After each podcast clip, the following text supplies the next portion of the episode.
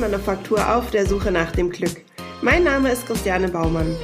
Ich unterstütze dich dabei, in deine Mitte zu kommen, um mehr Selbstliebe und Leichtigkeit in dein Leben zu bringen.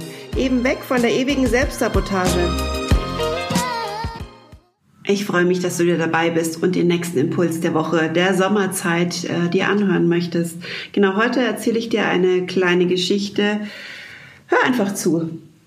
In einem kleinen Dorf hoch im Norden, fast schon in Lappland, lebte eine Frau, Kaipala, die, obwohl sie das heiratsfähige Alter längst erreicht hatte, einfach keinen Mann fand. Dabei war sie nicht etwa hässlich oder roch übel, was die Männer abhielt, war ihre Geschwätzigkeit. Sie sprach gern und viel, und was sie sprach, war Klatsch und Tratsch. An jedem fand sie etwas auszusetzen. Jeder hatte Fehler oder einen Makel. An manchem, was sie sagte, war ein wenig Wahres, doch das meiste waren Lügen oder Verleumdungen und kleine Bosheiten. Und doch war Frau Kalpalla nicht unbeliebt.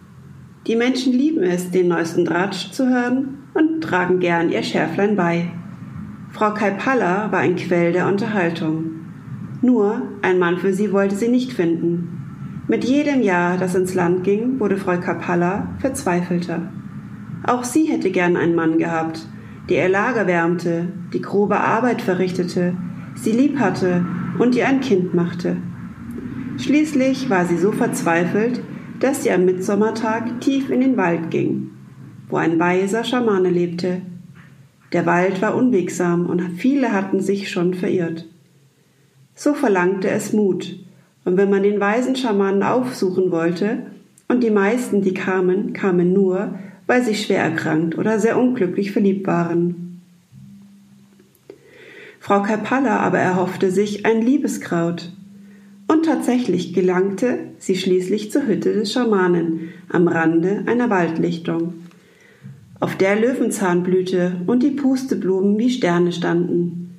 Der weise Schamane trat aus seiner Hütte, begrüßte Frau Kapalla. Er bot ihr Tee an und sie berichtete dem Schamanen von ihren Sorgen.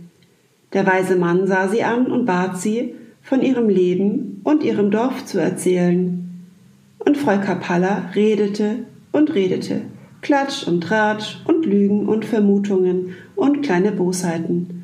Und sie redete wohl noch heute, hätte nicht der alte Schamane die Hand gehoben. Geh auf die Wiese vor meinem Haus, pflücke vier Pusteblumen und blase die Samen in die vier Windrichtungen. Frau Kapalla wunderte sich zwar, dachte aber bei sich, nun, das sind eben die Wege der Zauberer. Und sie pflückte die Pusteblumen und blies die Samen nach Süden, Westen Osten und Norden.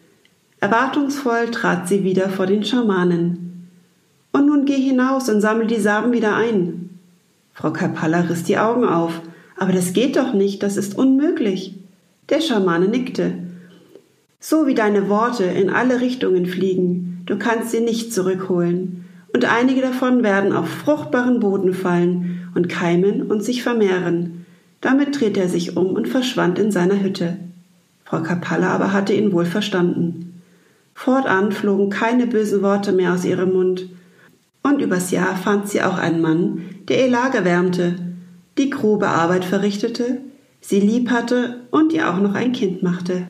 Auch hier war es wieder so, als ich diese Geschichte gelesen habe, sind mir ja einige Dinge klar geworden, die ich eigentlich auch vorher schon wusste. Aber ähm, auch hier nochmal ganz klar, Manchmal braucht es einfach noch ein paar ähm, Impulse mehr, dass es auch wirklich gesät wird. Und es ist einfach so, dass oft über andere gesprochen wird, ob es jetzt gute oder negative Nachrichten sind. Ähm, jetzt nehmen wir mal die negativen. Es ist irgendwas passiert und der eine erfährt es und der tratscht es dann gleich an jemanden weiter. Und eben genau diese Worte oder diese Geschichten werden eben so verteilt und jeder ähm, erfindet oder dichtet noch irgendwas dazu oder dramatisiert es wohl möglich noch ein wenig. Und dann haben wir eine Riesengeschichte und ähm, haben einen Teil dazu beigetragen, dass es diesen Menschen vielleicht einfach nicht mehr gut gehen kann.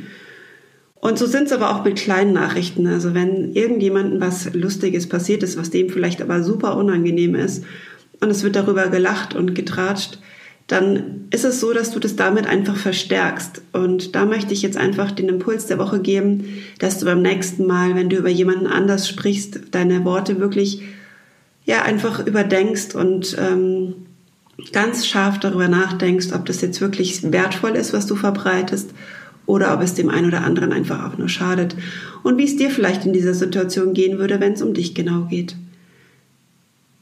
Denk einfach mal drüber nach. Ähm, auch hier ist es wieder natürlich dir überlassen, wie du da mit dieser Geschichte und auch mit diesen Gedanken umgehst.